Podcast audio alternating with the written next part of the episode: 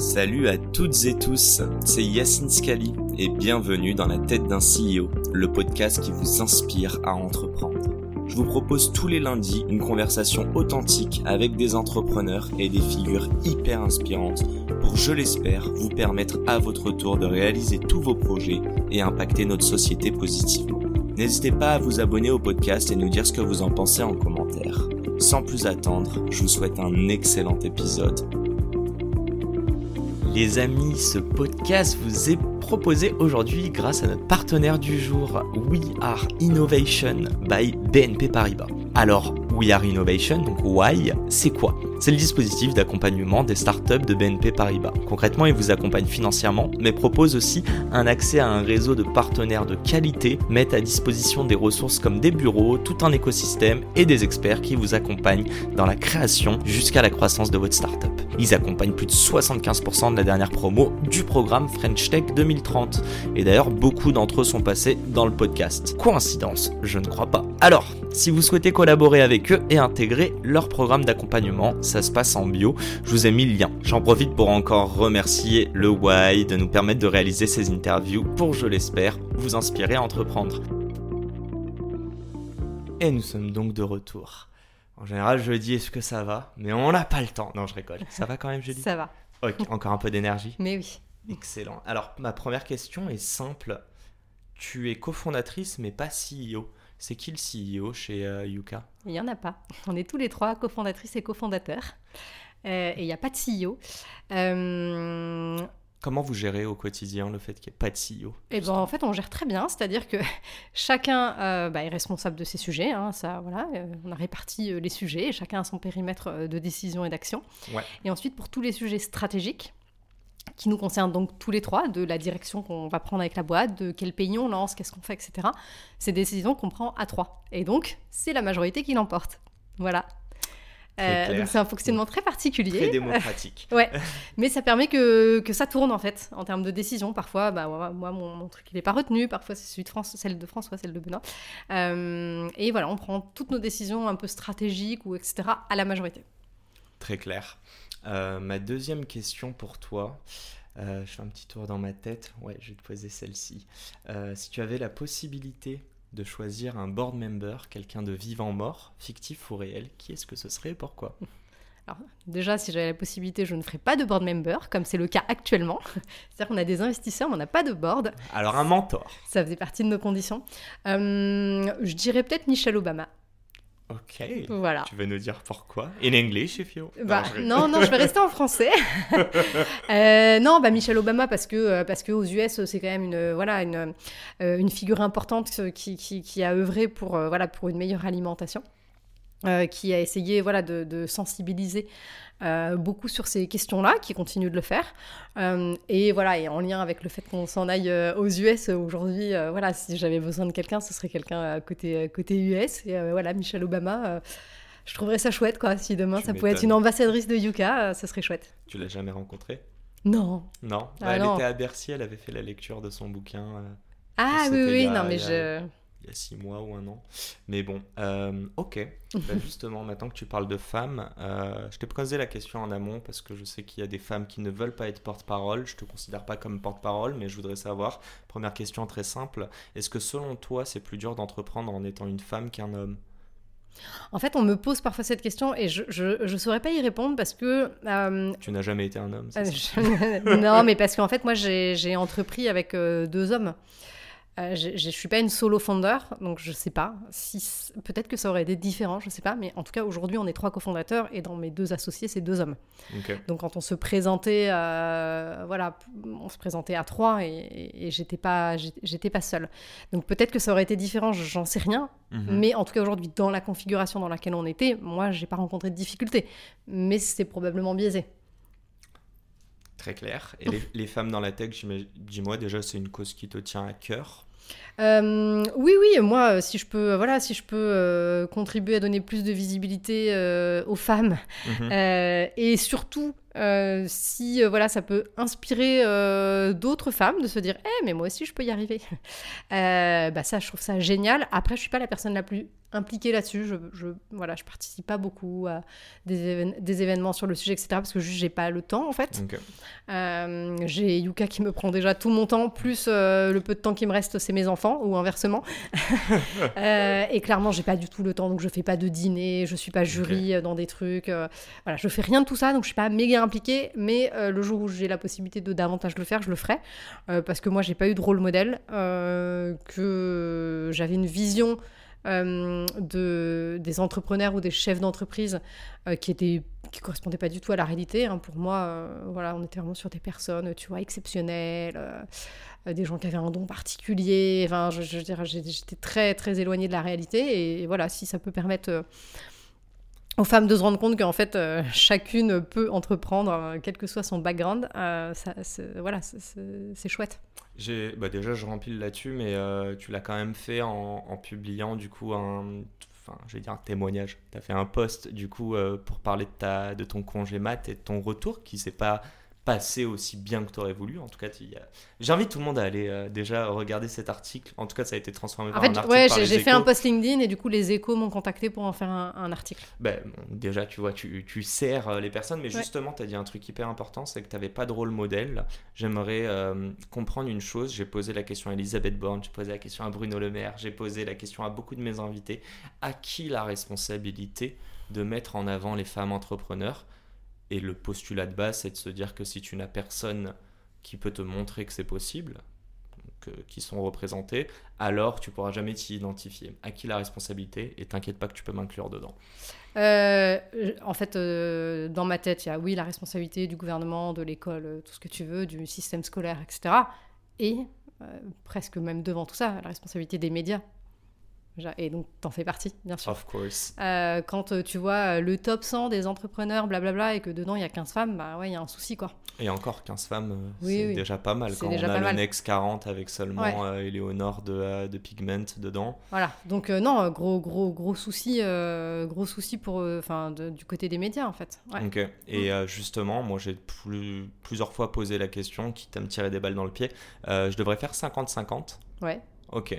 Ouais, carrément t'auras aucun mal à trouver. Euh, euh, une, voilà, Environ 25 femmes entrepreneuses 25 euh, dans femmes entre... Ouais, suffit que tu cherches un peu. Alors forcément, tu vas mettre un peu plus de temps à les trouver parce qu'elles sont moins représentées dans les médias. Mhm. Mais on va aller si les chercher. Tu, si tu creuses un peu, tu vas les trouver. Et pour moi, c'est super important. voilà. Tant que c'est pas devenu normal, euh, moi, je suis complètement pour euh, ce truc de quota, en fait.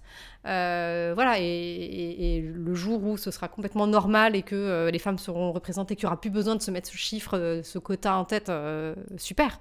Mais en tout cas, aujourd'hui, ça me paraît un, un, truc nécessaire pour y arriver, en fait. Très clair. J'ai mes deux petites dernières questions. Elles sont faciles. La première est simple. Je connais déjà la réponse, mais c'est quoi les ambitions avec Yuka? Bah, les ambitions avec Yuka, c'est les US, hein, c'est de conquérir les US. conquérir les US d'un point de vue user, on est d'accord Ouais, d'un point de vue user, bien sûr. Moi, je, voilà, si, demain, euh, un quart ou un tiers, comme en France, euh, un quart des, des, des, personnes aux US euh, avaient Yuka, ce serait un truc de fou, quoi. Bah, c'est tout le mal qu'on te souhaite. Et du coup, maintenant, j'empile avec une question qui me tient à cœur. tu te retrouves avec je sais pas, je me rends pas compte si des groupes genre Protect and Gamble ou d'autres, bref, on va dire des gros géants euh, aux US euh, souhaitent te racheter. Euh, d'ailleurs, je sais même pas si c'est américain ou canadien. Bref, c'est pas grave, on va la refaire. Demain, tu as une offre de rachat sur la table avec une valorisation qui est à 5 fois celle que toi tu as en tête à l'heure actuelle. Alors honnêtement, je n'ai même pas en tête la valorisation à l'heure actuelle, donc c'est pour te dire à quel point ça ne m'intéresse pas.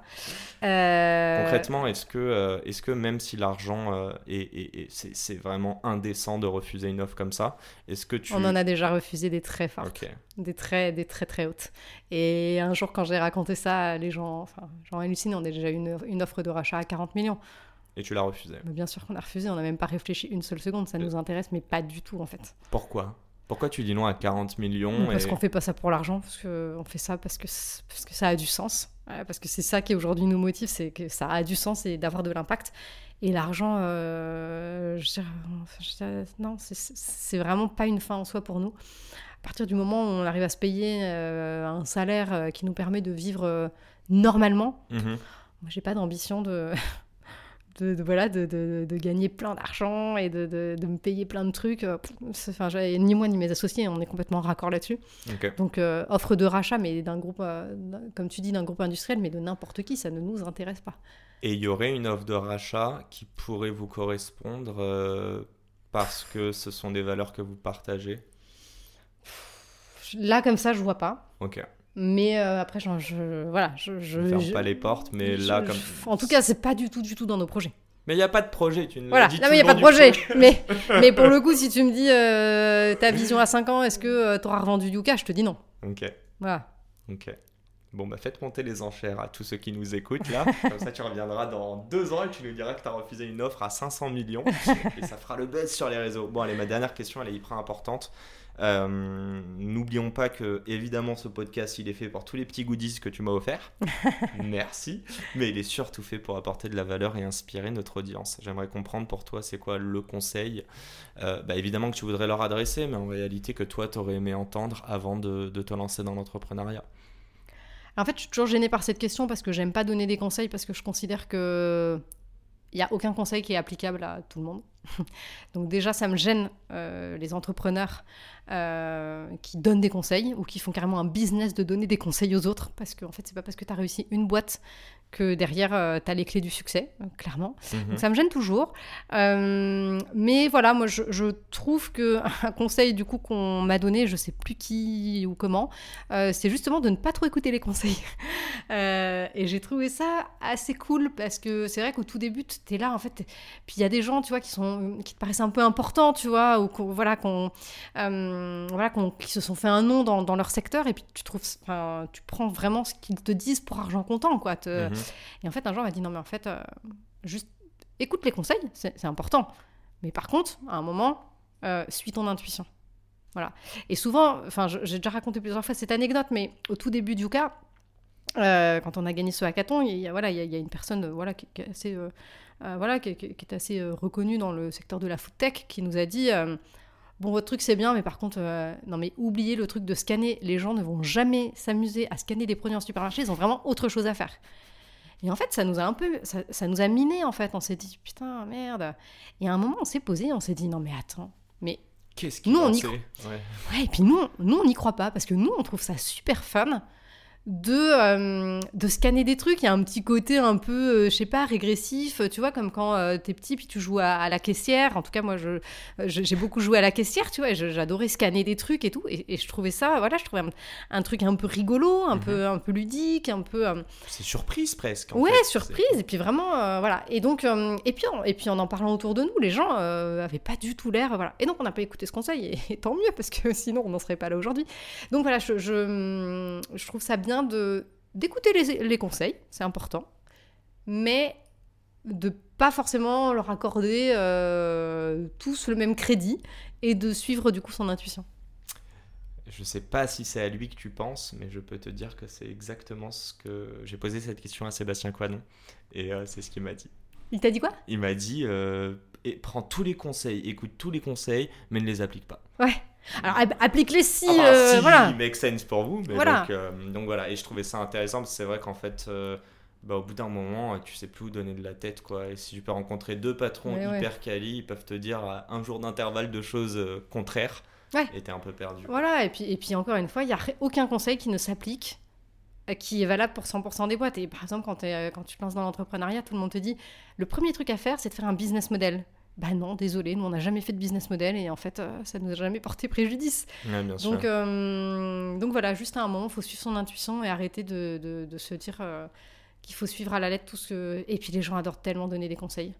C'est un truc de fou. Enfin, je veux dire, euh, tous les entrepreneurs en particulier qui ont un peu réussi, ils se sentent Oh, même ceux qui n'ont pas ou alors réussi. qui n'ont pas réussi.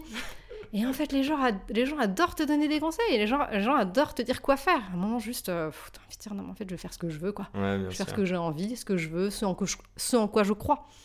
Euh, et, et voilà. Bah écoute, euh, déjà un grand merci. Moi, j'aime bien terminer par ça. Je dis un grand merde à tous ceux qui nous écoutent, parce que je pense qu'il y en a qui galèrent, mais je pense aussi qu'il y en a qui ont écouté ce podcast et qui leur ont donné de la force. Donc, je te dis merci à toi, et puis peut-être tu as envie de leur dire un truc. Je te laisse le mot de la fin, Julie. Eh ben non, bah bon courage. Allez, on, reste là-dessus et euh, have a great uh, moving uh, in New York. Thank you. Je, ne sais même pas si ça se dit, mais c'est pas grave, maman ne m'écoute pas. Euh, et encore merci Julie. Bah, merci à toi. À très vite pour un nouvel épisode. Ciao ciao. Et c'est la fin de cet épisode. Si cet épisode vous a plu, n'hésitez pas à nous soutenir en nous mettant 5 étoiles sur les plateformes, en vous abonnant évidemment et en nous laissant des commentaires. Hâte de vous retrouver la semaine prochaine. Ciao